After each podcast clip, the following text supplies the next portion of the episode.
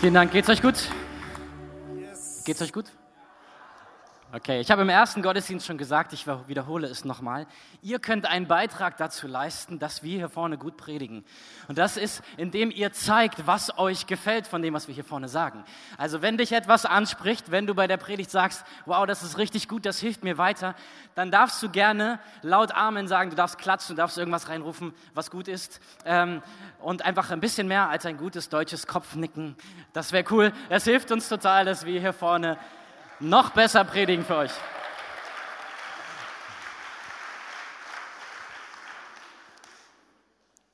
Gestern war ein richtig gewaltig guter Tag. An, an so Tagen wie gestern, da geht mein Herz auf, wenn ich sehe, wie Träume, die da sind, Wirklichkeit werden und, und ins Sichtbare kommen. Und ich stand gestern neben Antonio und habe zu ihm so gesagt, du hast es schon gesehen. Und genau so ist es. Antonio hat das, was gestern war, schon gesehen als es noch nicht da war. Das war ein Traum in seinem Herzen, ein großer Traum, der gestern Realität geworden ist. Ähm, und ich denke, ich kann für uns alle sprechen, wenn ich sage, äh, wir sind dankbar dafür, dass du groß träumst und wir sind unseren leitenden Pastoren, Andi und Uta, Tom und Kalini, wir sind euch dankbar, dass ihr uns Raum gebt, dass wir Träume leben können in dieser Gemeinde und dass ihr groß träumt mit uns und dass wir sowas auf die Beine stellen können. Vielen Dank euch.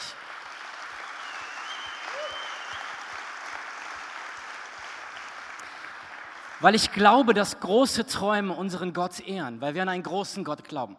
Kleine Träume entsprechen gar nicht dem, wer er ist. Und so ein Schritt wie gestern zu gehen, das ist ein Privileg, auch für uns als Move Church, das möchte ich nochmal sagen. Wir haben die Kapazität, sowas zu machen als Gemeinde. Wir können rausgehen, wir können so eine Halle anmieten. Leute kommen aus verschiedenen Ecken dieses Landes und darüber hinaus. Wir können sie ermutigen, wir können Menschen in Kontakt mit Jesus bringen.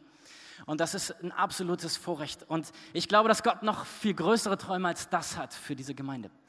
Noch mehr als Halle 45, weil Gott ein großer Gott ist. Gott hat Träume für uns, Gott hat Träume fürs Rhein-Main-Gebiet, Gott hat Träume für unser Land und für diese Welt. Und die wollen wir sehen, dass sie Realität werden hier. Mein, mein Gänsehautmoment gestern war am Abend, nach, am Ende der Predigt von Dan Blythe, dem Pastor von Hissong. Es waren hunderte, hunderte Jugendliche, die mit erhobenen Händen vor Gott standen und das Lied gesungen haben, was wir eben gesungen haben. Wie schön dieser Name ist. Hunderte von Jugendlichen, die voller Begeisterung und Leidenschaft ihrem Gott zusingen. Du hast keine Gegner, keiner ist dir vergleichbar. Mein Gott regiert für alle Zeit. Und wenn wir unserer nächsten Generation allein das mitgeben können, dass ihr Gott da ist, dass ihr Gott größer ist und dass sie mit ihm in diesem Leben gehen können, ey, dann hat sich der ganze Schweiß und alle Tränen und alles Opfer schon gelohnt.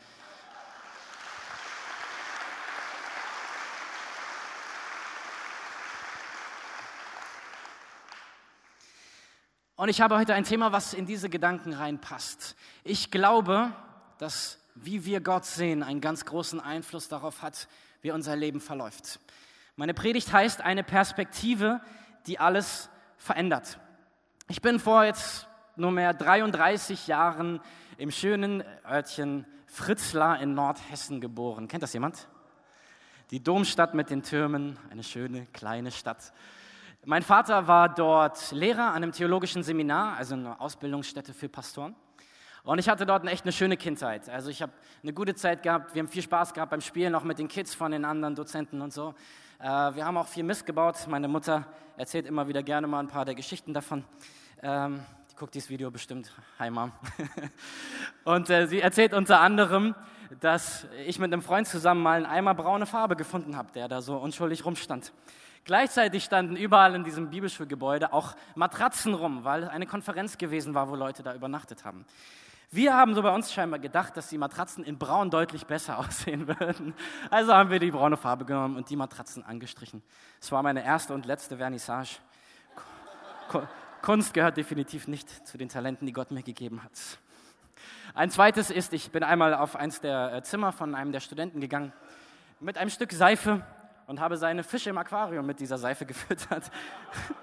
Die Fische fanden es nicht so gut, er auch nicht. Äh, ich fand es lustig, warum. Also, ja.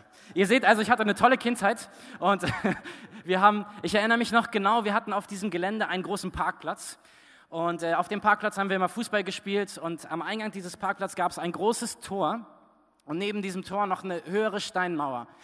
Und da sind wir immer drauf rumgeklettert. Generell als Kinder haben wir es geliebt zu klettern. Wir sind auf alles geklettert, was sich irgendwie klettern ließ. Ich weiß noch, dass ich einmal auf diese hohe Mauer geklettert bin und dann kopfüber nach unten auf den Steinboden gefallen bin, ähm, mich ein bisschen verletzt habe. Und so, das sind so Gedanken der Erinnerung, die ich an diese Zeit habe.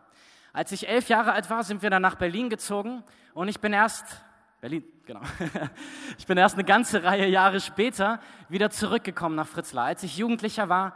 Ähm, und wir sind dann dort wieder hingefahren, wo ich groß geworden bin. Und als wir dort angekommen sind, war ich ganz irritiert, weil dieses große Tor und diese große Mauer, die ich in Erinnerung hatte, mir auf einmal bis hier ging. Alles, was ich so groß in Erinnerung hatte aus meiner Kindheit, war auf einmal so klein. Ähm, und der hohe Sturz, den ich mich erinnert habe, der war gar nicht so hoch. Ähm, und wer von euch kennt das so, wenn man an Orte der Kindheit zurückkommt, dass alles kleiner wirkt? Und das hat mich fasziniert. Und im Nachdenken darüber, über die Predigt von heute, dachte ich, das ist eigentlich ein gutes Beispiel. Ich glaube, dass es generell im Leben so ist. Ich glaube, dass es Dinge gibt in deinem Leben, die für dich jetzt gerade unglaublich groß wirken. Unerreichbar oder nur ganz schwer überwindbar. Aber dass die richtige Perspektive auf das, womit du gerade zu tun hast, einen kompletten Switch, etwas komplett wechseln kann bei dir. Wenn du lernst, eine andere Perspektive auf diese Dinge einzunehmen, dann wird es etwas in dir verändern. So wie ich größer geworden bin, gewachsen bin und auf einmal dieses Tor ganz klein für mich aussah, so glaube ich, dass die richtige Perspektive auf dein Leben und die richtige Perspektive darauf, wer dein Gott ist, dein, die, die Perspektive auf dein Leben total verändern kann. Ich merke, dass ich in meinem Leben total schnell dabei bin, mich um meine Probleme zu drehen. Hier ist mein Problem und ich gehe um mein Problem und ich betrachte mein Problem von allen Seiten und ich überlege, was soll ich mit diesem Problem machen? Wie soll ich mit dieser Herausforderung umgehen? Und dann liegt man abends wach und denkt darüber nach, wie ich diese Herausforderung meistern kann. Und dann bete ich mein Problem an, oh du großes Problem, ich weiß nicht, was ich mit dir tun soll. Und dann drehe ich mich um mein Problem und mein Problem wird immer größer und immer größer. Mal so ganz ehrlich, wer kennt sowas? Ja, danke, dann kann ich weiter predigen. Ähm, aber wer kennt das auch, dass du mit Abstand auf eine Situation zurückguckst und auf einmal merkst du, das, worüber du dir damals so einen Kopf gemacht hast, das war eigentlich gar nicht so schlimm. Der Liebeskummer, den du hattest, die Person, die dein Herz so verletzt hat, das ist jetzt alles gar nicht mehr so schlimm.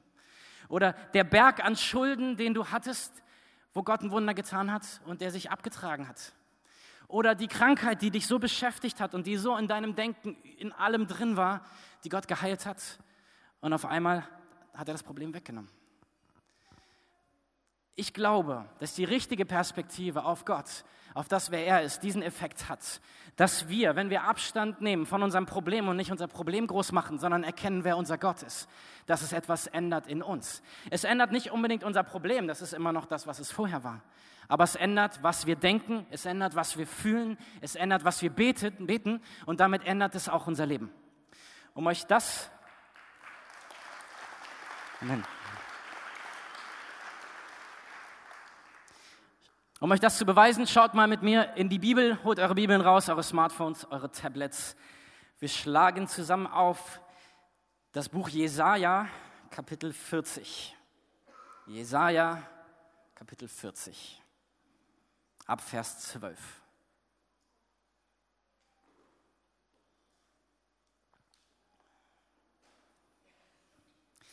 Kann jemand die Wassermassen der Meere mit der hohlen Hand messen?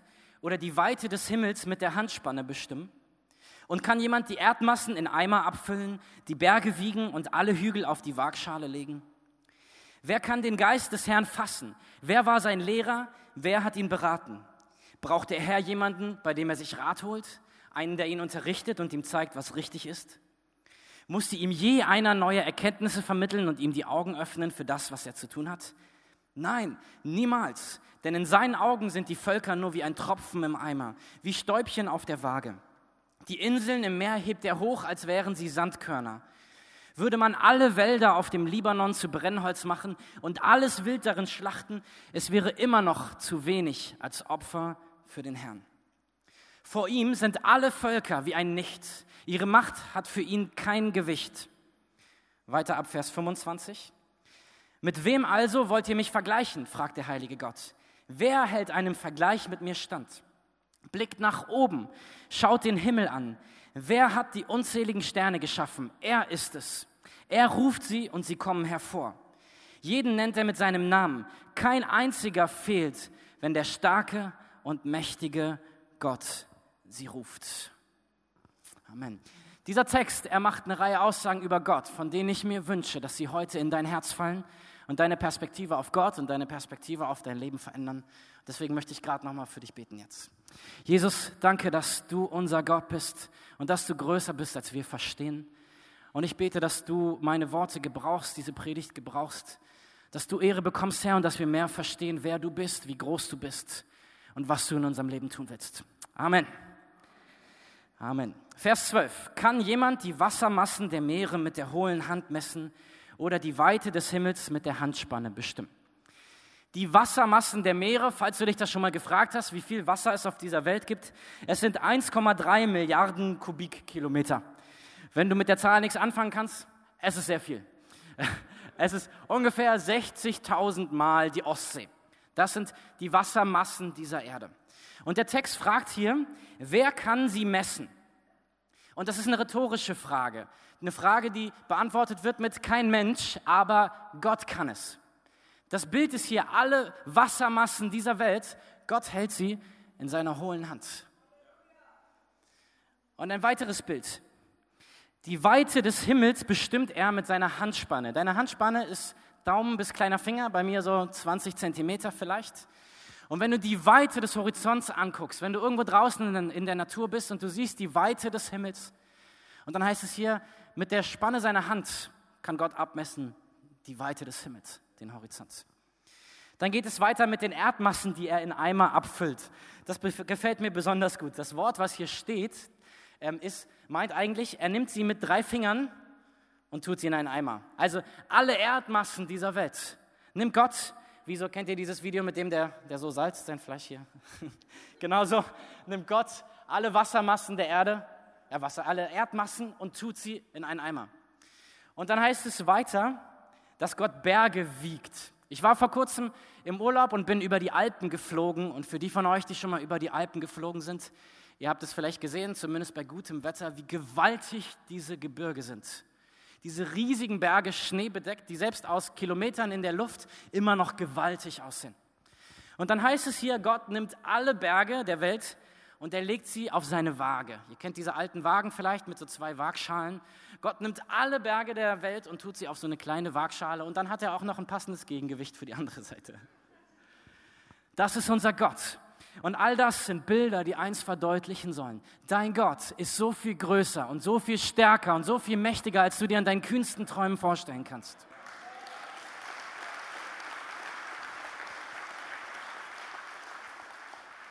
Wir sind ja manchmal schon beeindruckt von der Größe der Schöpfung, aber er ist der Schöpfer. Er ist der, der mit einem Wort all das in Existenz spricht. Wir staunen über die Berge und er hat gesagt, es sollen Berge sein und es waren Berge da. Wir staunen über die Meere und er sagt, es sollen Meere sein und es waren Meere da. Und all das, was uns in unserem Leben so groß erscheint, vor diesem Schöpfergott wird es so klein. Vor diesem Gott, dem es reicht, ein Wort zu sprechen.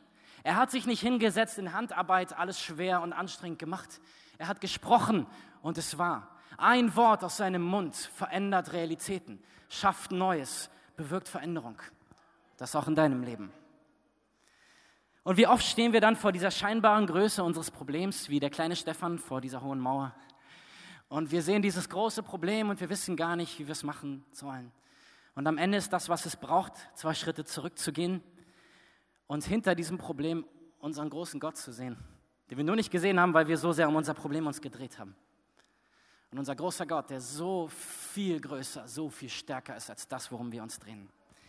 Hey, wer ist, wer ist dein Chef im Vergleich zu deinem Gott? Was ist Krankheit im Vergleich zu einem Schöpfer, der alles mit einem Wort geschaffen hat?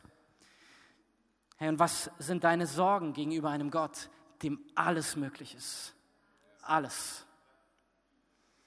Vers 26. Blickt nach oben, schaut den Himmel an. Wer hat die unzähligen Sterne geschaffen? Er ist es. Er ruft sie und sie kommen hervor. Jeden nennt er mit seinem Namen. Kein einziger fehlt, wenn der starke und mächtige Gott sie ruft. Die Fähigkeit würden wir uns manchmal auch wünschen. Wir versuchen dann ja so Teamsitzungen und sowas einzuberufen und äh, wir schaffen es nie, dass kein einziger fehlt. Aber Gott, er ruft alle Sterne dieses Universums und jeder einzelne erscheint.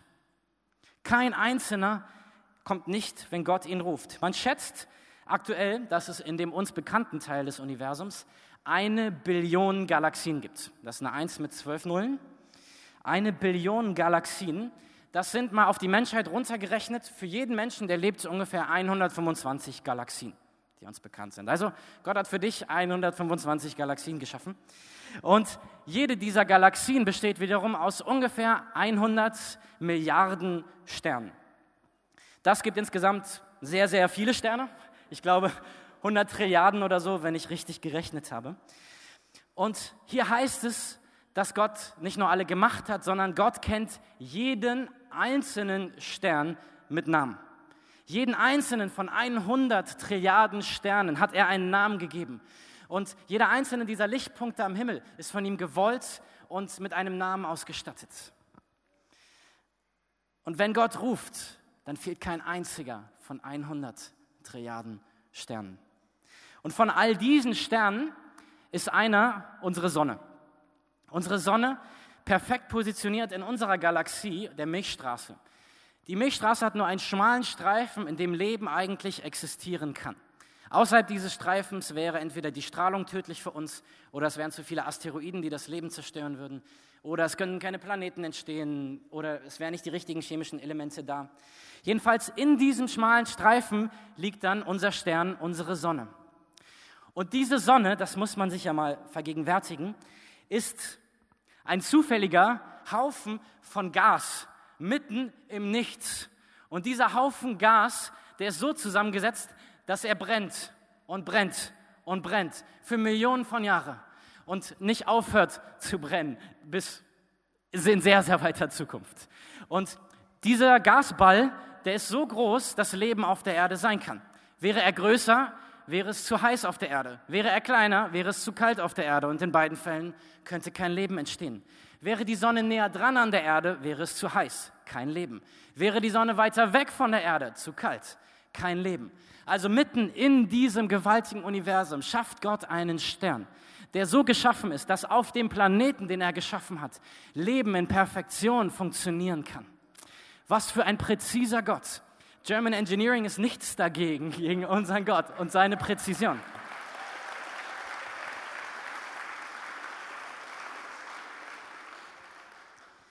Denn das ist der, der Kern des Ganzen. Nicht nur hat unser Gott all diese Macht, er hat sie genutzt, um ein Umfeld zu schaffen, in dem du leben und florieren kannst. Er hat eine Welt geschaffen, in der wir nicht einfach dahin vegetieren, sondern in der es theoretisch möglich wäre, dass es jedem gut geht, dass jeder genug hat. Dass, und die, die ist ja auch nicht nur funktional, diese Welt, sondern sie ist schön, sie ist kreativ. Und dieses Umfeld schafft dieser mächtige, gewaltige Gott für dich. Er setzt dich in diese Welt. Und wenn du dann dein Problem anguckst, wie groß ist es noch? Neben diesem Gott, der das für dich tut. Und wenn ich mir heute was für dich wünschen darf, dann ist es eigentlich das, dass du in deinem Herzen ein, ein Stück mehr von seiner Größe erlebst und entdeckst. Weil am Ende ist es das, was den Unterschied in deinem Leben ausmacht. Wer er ist, nicht wer du bist. Wer unser großer Gott ist, macht den Unterschied in dieser Welt und nicht, was ich von mir aus kann.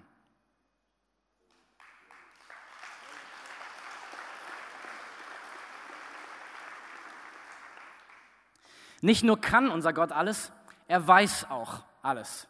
Vers 13. Wer kann den Geist des Herrn fassen? Wer war sein Lehrer? Wer hat ihn beraten? Braucht der Herr jemanden, bei dem er sich Rat holt, einen, der ihn unterrichtet und ihm zeigt, was richtig ist? Nein, niemals. Weißt du, dein Gott, der weiß alles. Unser Gott, er weiß alles, was es zu wissen gibt. Es gibt nichts, was du ihm erzählen könntest, was er nicht weiß. Also wenn du abends mit deinem Gott redest und ihm von deinem Tag erzählst, dann ist das nicht so, dass er sagt, ach nee, komm, wirklich? Erzähl mal, wusste ich gar nicht. So, er, er weiß es alles, er hat es alles gesehen, weil er allwissend ist. Er sieht alles, er weiß alles. Daraus resultiert aber auch, dass er keinen Ratgeber braucht. Manchmal geben wir unserem Gott ja gerne Rat, weil wir glauben, wir wüssten besser, was für unser Leben gut ist als er. Und dann sagen wir ihm, Gott, wenn du das und das und das jetzt noch machen würdest, das wäre doch richtig gut. Und der Text sagt hier, unser Gott, er braucht keinen Ratgeber, weil er immer weiß, was richtig ist in einer Situation. Das Gute ist aber, dass dann auch folgende Situation nicht eintritt. Es passiert nicht, dass ähm, irgendwas passiert und ähm, Philipp, ich darf dich mal rausgreifen, Philipp macht irgendwas und Gott sitzt nicht im Himmel und sagt, oh nein, was hat Philipp denn jetzt gemacht? Was, ich habe keine Ahnung, wie soll ich da jetzt reagieren? Jesus und die Engel, kommt mal her, wir müssen jetzt mal zusammen überlegen, wie wir mit der Situation umgehen. Das wird niemals passieren, weil unser Gott alles weiß. Er ist allwissend. Er, ihm geht nie aus das Wissen, was für deine Situation gut und richtig und angebracht ist. Die andere Seite davon ist aber, dass wir es nicht sind. Du bist nicht allwissend. Ich vermute, das hast du bis jetzt gemerkt ähm, im Leben. Und auch unser Wissen über Gott ist begrenzt.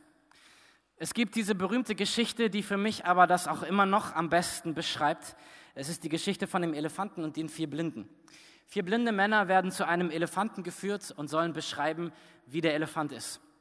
Und der erste Blinde ist an diesem Elefant und er tastet und er sagt, der Elefant ist wie ein Baum. Er ist groß und rund und breit und hat so eine harte, harte Schale wie so eine Rinde. Und dann sagt der zweite Blinde, das ist doch Quatsch. Der Elefant, der ist wie so ein großer Lappen, so wie so Leder, irgendwie labbrig. Und der dritte sagt, das stimmt doch gar nicht. Der Elefant ist wie so ein Feuerwehrschlauch. Er ist lang und hart und fest. Und dann sagt der vierte, ja, das stimmt doch gar nicht. Ein Elefant ist wie so eine Peitsche, irgendwie lang und dünn und am Ende ist es irgendwie so ein, so ein Buschel. Wer hatte recht? Alle vier.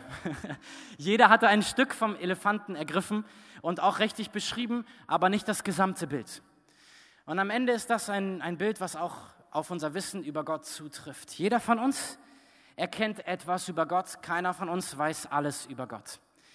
Aber das Gute ist, Gott hat uns nicht wissenslos dagelassen, sondern er hat uns sein Wort gegeben. Er hat uns die Bibel gegeben, wo wir lernen können über ihn, aus der wir Dinge erkennen können darüber, wer er ist und was er tut und was er will für unser Leben.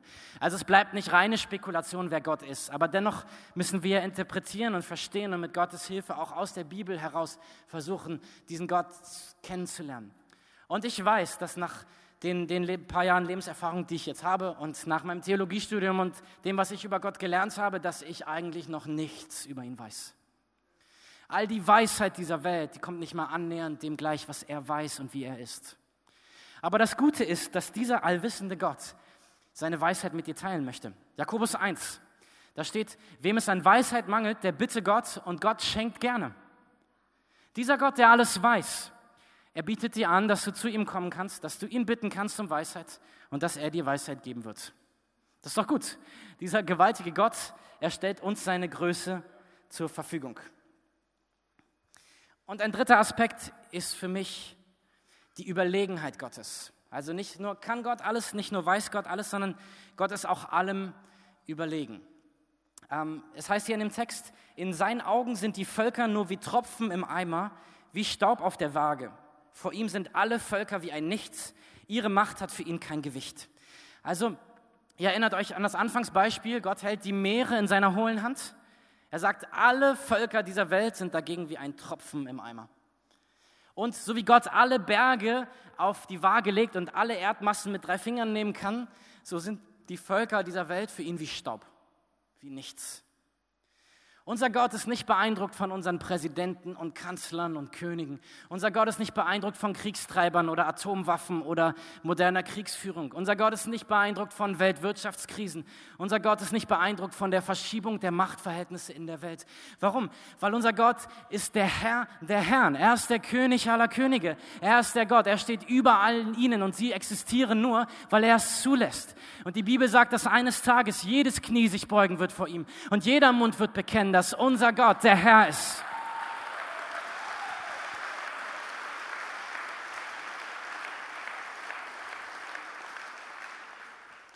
Und deswegen brauchen wir auch keine Angst zu haben. Wir brauchen keine Angst zu haben in dieser Welt. Das sagt Jesus auch mal. Ihr braucht keine Angst zu haben, weil ich diese Welt überwunden habe, sagt Jesus. Er hat das, was für uns angstmachend war, überwunden. Und wir haben diesen großen Gott auf unserer Seite oder vielmehr stehen wir auf seiner Seite. Deswegen gibt es nichts, was uns Angst machen muss. Aber in dieser Größe Gottes liegt ein Auftrag an uns. Manches Mal erlebe ich, wie diese Allwissenheit Gottes als Ausrede benutzt wird. Also, ähm, wenn dir etwas Schlimmes in deinem Leben passiert oder etwas Schlimmes in dieser Welt passiert, dann sagen wir manchmal und zitieren die Bibel, ja, Gott ist größer als unser Verstehen und seine Wege sind größer und als unsere Wege und Gott ist so unverständlich. Aber ich glaube, dass das eine Ausrede sein kann. Ich glaube, dass in dieser Welt eine Menge Dinge passieren, die unser Gott nicht gut findet. Aber er hat dich und mich in diese Welt gestellt, damit wir einen Unterschied machen. Gott hat seine Kinder in dieser Welt, Gott hat seine Gemeinde in dieser Welt, damit wir sie verändern, damit wir etwas von Gott in diese Welt hineinbringen, damit Menschen durch uns seine Liebe begegnen, damit Menschen durch unseren Einfluss Veränderung erleben und dass diese Welt ein besserer Ort wird, dadurch, dass wir ihn in diese Welt hineinbringen.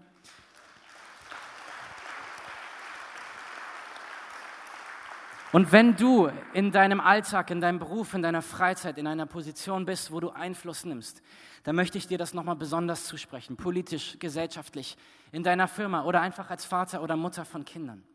Ich sage dir, wir, wir lieben dich als Gemeinde und wir lieben, dass du das tust, weil wir wollen, dass du da, wo du bist, Reich Gottes hineinbringst. Wir wollen dich darin auch unterstützen, dass du mit Gott gemeinsam diese Welt veränderst. Und wir sind dafür und wir wollen es und wir feiern es, dass diese Welt verändert wird durch Gottes Kinder. Und wir, wir stehen manchmal da, finde ich, als Christen und wir beschweren uns über die Welt und über die Dinge, die schlecht laufen. Aber ich glaube, was es braucht, ist, dass die Kinder Gottes ihre Stimme erheben und dass sie Gottes Willen in diese Welt bringen und dass sie Gottes Liebe zu den Menschen bringen und dass diese Welt sich verändert, weil wir Gott in diese Welt hineinbringen.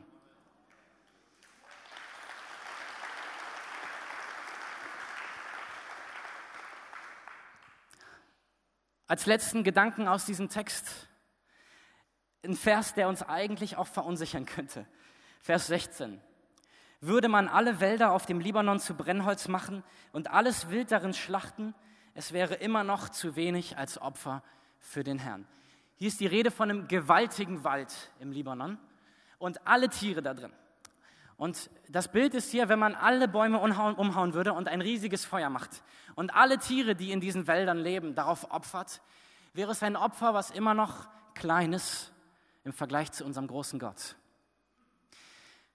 Was bedeutet das? Nichts, was ich von mir aus bringen kann, würde Gott irgendwie beeindrucken. Und nichts, was ich geben kann, würde dem entsprechen, wer er ist. Kein Gebet, was ich spreche. Nichts, was ich gebe. Kein Opfer, das ich bringe. Kein Lied, das ich singe. Nichts wird dem gerecht, wer er ist. Nichts ist passend zu seiner Größe.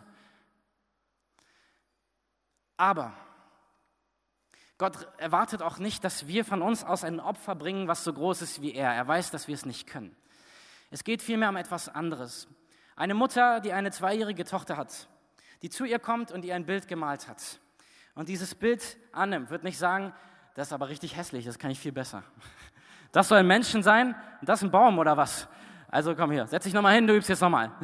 Nein, was macht die Mutter? Die Mutter, sie freut sich über das Bild, was ihre Tochter ihr gegeben hat, weil sie weiß, dass es aus der Liebe des Herzens ihrer Tochter kommt, dass sie dieses Geschenk macht, um ihrer Mutter auszudrücken, dass sie, es lieb, dass sie sie lieb hat.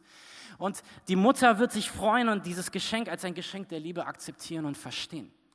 Und selbst wenn wir vor diesem gewaltigen Gott so klein dastehen und nichts, was ich bringen könnte, groß genug vor ihm ist, dann freut er sich über alles, was ich ihm gebe weil er es sieht als, als den Ausdruck der Liebe meines Herzens.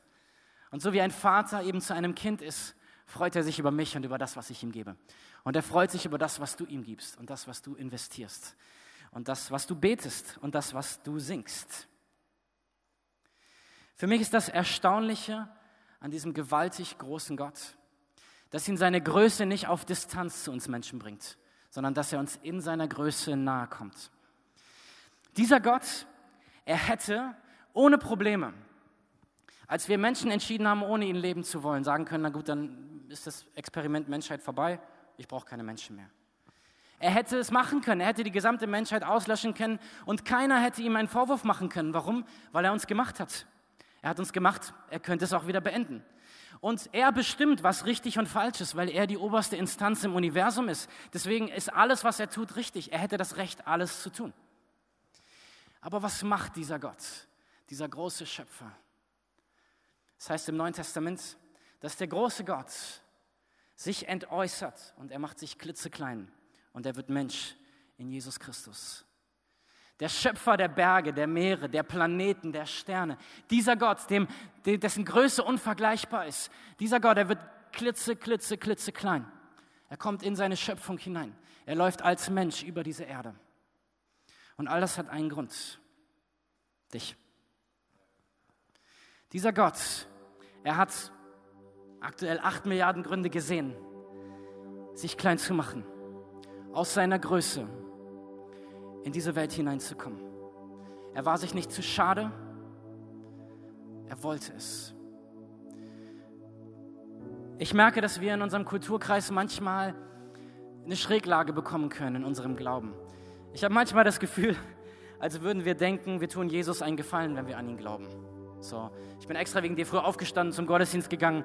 Und Jesus, du musst jetzt schon ganz schön beeindruckt sein, dass ich diesen Monat meinen Zehnten gegeben habe. Und guck mal, wie ich mich hier im Dream Team einbringe. Und ich habe eine Connect-Gruppe. Ich möchte dir eine Wahrheit heute Morgen sagen. Gott ist nicht auf dich angewiesen, um glücklich zu sein. Gott braucht mich nicht. Aber Gott möchte mich haben. Das ist das, worum es geht. Dieser gewaltig große Gott, er ist, er ist auf niemanden von uns angewiesen, weil er alles kann, er weiß alles, er hat alles.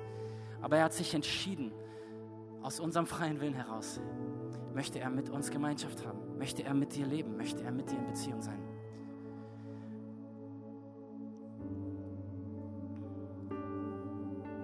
Ich möchte nochmal zum Eingangsbeispiel zurückkommen.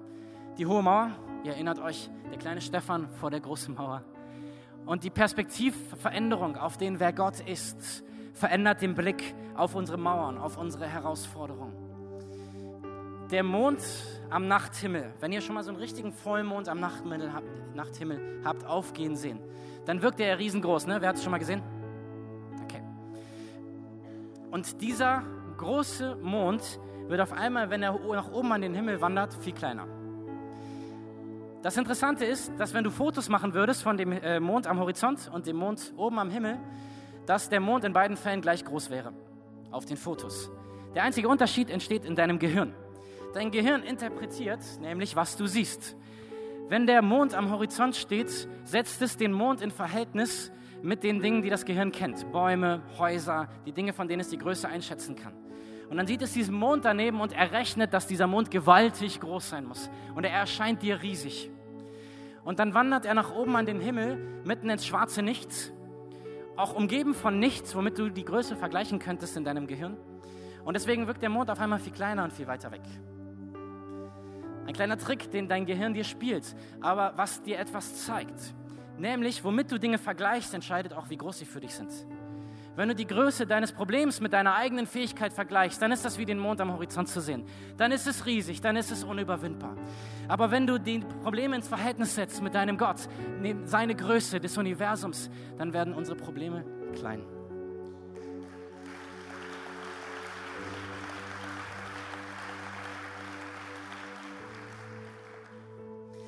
Dieser Text ist geschrieben an das Volk Israel, als sie gerade von den Babyloniern überrannt wurden. Ihre Feinde sind ins Land gekommen, haben ihre Familien getötet, ihre Freunde getötet, haben sie mitgenommen, haben sie in ein anderes Land gebracht und dort eingepflanzt. Und mitten in diese Situation hinein sagen sie, Gott, weißt du überhaupt, wie es uns geht? Was interessierst du dich noch für uns? Und dann kommt dieser Text, den ich euch vorgelesen habe über die Größe Gottes. Und ganz am Ende kommen Verse, die viele von euch kennen werden. Sind die Verse, wo dann steht, die müde sind, werden neue Kraft bekommen. Und die, die schwach sind, die werden aufsteigen wie Adler auf ihren Flügeln. Und dieses Bild dahinter, das ist ja interessant. Wenn die, die müde und kraftlos und am Boden sind, mit Gott aufsteigen, dann ist das eine veränderte Perspektive. Die Perspektive eines Adlers auf das, was wir hier sehen, ist viel kleiner. Ganz anders, von oben. Und so spricht Gott seinem Volk zu und sagt, ihr steht hier mitten in dieser Situation, in der alle Dinge außer Kontrolle geraten zu sein scheinen. Aber ich werde euch die Kraft geben. Ihr werdet aufsteigen und ihr werdet meine Perspektive sehen. Und ihr werdet sehen, dass ich in Kontrolle bin. Und ihr werdet sehen, dass ich euer Gott bin. Und ihr werdet sehen, dass ich euch liebe und auf euch aufpasse.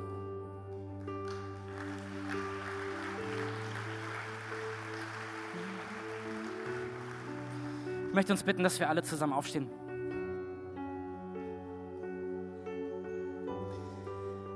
Dieser große Gott, er hat sich für dich ganz klein gemacht, weil er dich liebt und weil er dein Leben sieht und weil du ihm nicht egal bist. Er braucht dich nicht, aber er möchte dich. Er möchte mit dir leben. Und ich möchte, dass wir jetzt eine Zeit nehmen, einfach Gott zu begegnen. Dass wir diesem großen Gott anbeten, für den wer er ist. Unsere Anbetung macht etwas. Wenn wir Gott anbeten und anerkennen, wer er ist, dann rückt das unsere Probleme ins richtige Verhältnis. Das ist eine. Aber das andere ist, es positioniert uns für Segen. Wenn wir, wenn wir Gott anbeten und wenn wir seine Größe sehen, dann öffnet es unsere Herzen für den Segen, den Gott uns schenken möchte. Gott liebt, Gott liebt es, wenn wir ihn anbeten. Die Lieder, die wir singen, ob gerade oder schief, er freut sich. Die Gebete, die wir sprechen, ob lang oder kurz, ausgefeilt oder nicht, er freut sich. Warum? Weil du sein Kind bist und weil er dich liebt. Und jetzt gleich wird die Band mit uns nochmal einsteigen in äh, die Bridge von dem Lied. Und ich möchte dich einladen, dass du deinen Gott anbetest mit allem, was du hast. Geh vor ihm auf die Knie, heb deine Hände, was auch immer du machst. Aber sag ihm, wer er für dich ist und sag damit deinem Problem, wer dein Gott ist. Ich möchte noch beten und dann steigen wir ein in diesen Part. Jesus, ich danke dir, dass du so großartig bist, aber dass du nicht nur groß bist, sondern dass du uns auch ganz nah bist in deiner Größe. Und Jesus, wir ehren dich, wir beten dich an. Du bist unser König, du bist der Friedefürst, du bist der Gott, der einzige Gott. Herr, du hast diese Welt geschaffen und du hast uns geschaffen. Und Jesus, wir wollen anerkennen, dass du der Größte bist. Wir wollen sagen, dass dein Name der Name über allen Namen ist, Jesus. Und dass wir glauben, dass jedes Knie sich beugen wird vor dir. Wir wollen sehen, dass deine Größe in diese Welt hineinkommt. Wir wollen sehen, dass Menschen dieser Größe begegnen, Gott. Wir bitten dich, dass du uns in deiner Größe jetzt begegnest. In dem Namen Jesus. Amen.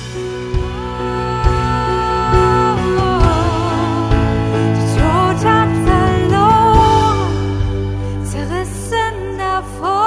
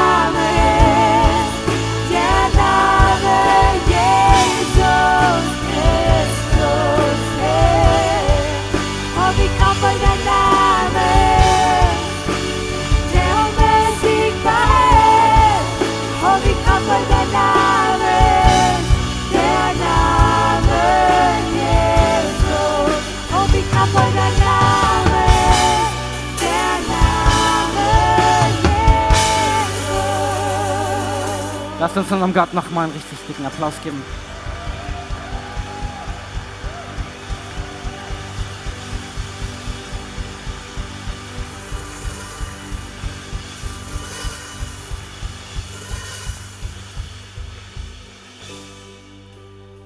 Ich möchte zum Abschluss noch ein Angebot machen. Jesus hat mal gesagt, dass jeder, der an ihn glaubt, ewiges Leben bekommt. Das bedeutet, dass jeder, der sich, der einfach sagt, Jesus, ich glaube an dich und ich möchte mit dir leben, dass er Gottes Leben über dieses Leben hinaus bekommt. Dass du, wenn du stirbst, trotzdem noch mit Gott weiterleben wirst bei ihm. Und Gott bietet dir heute an, wenn du sagst, ich kenne Gott noch gar nicht, ich bin noch gar kein Christ, ich habe so eine Entscheidung noch gar nicht getroffen, dann lädt er dich heute ein und sagt, möchtest du mit mir leben? Und das ist wie so ein Geschenk, was Gott dir hinhält. Alles, was du machen musst, ist deine Hände auszustrecken und zu sagen, ich will es haben. Und das machst du mit einem einfachen Gebet, was ich jetzt mit uns sprechen möchte. Und ich möchte uns bitten, dass wir alle mal die Augen schließen auf unserem Platz. Ich möchte die Privatsphäre schaffen, einfach, dass du unbeobachtet bist. Und damit ich sehen kann, ob es hier jemanden gibt, für den ich beten kann und wen es hier betrifft, dann möchte ich dich bitten, wenn du sagst, ich möchte heute mein Leben mit diesem Gott anfangen, dass du jetzt gerade einfach mal deine Hand hebst, da wo du bist, stehst, sitzt. Einfach gerade mal die Hand ganz hoch, dass ich dich sehe. Dankeschön. Ist da noch jemand? Danke.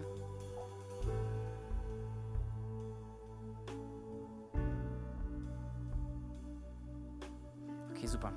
Wir wollen jetzt zusammen dieses Gebet beten und wir werden es alle mit euch zusammen beten, ähm, um dich auch einfach auch zu unterstützen jetzt in dieser Entscheidung. Ich bete vor und ihr betet nach.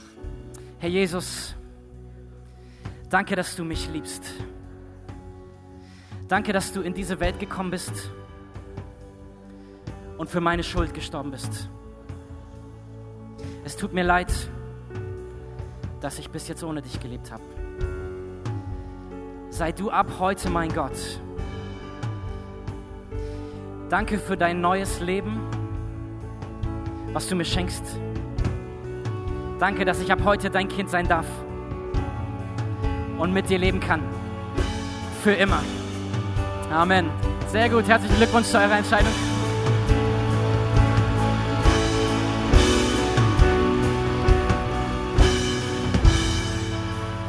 Für die von euch, die sich gemeldet haben oder die im Herzen noch das Gebet dazu noch mitgesprochen haben, ähm, ich lade euch ein, gleich direkt nach dem Gottesdienst hier vorne links neben die Bühne zu kommen. Dort wird ein Team stehen. Wir wollen dir gerne zwei Bücher schenken, die dir helfen sollen, einfach wie du deinen Weg mit Gott gehen kannst. Und jetzt würde ich sagen, steigen wir noch einmal in das Lied ein und beten Gott an.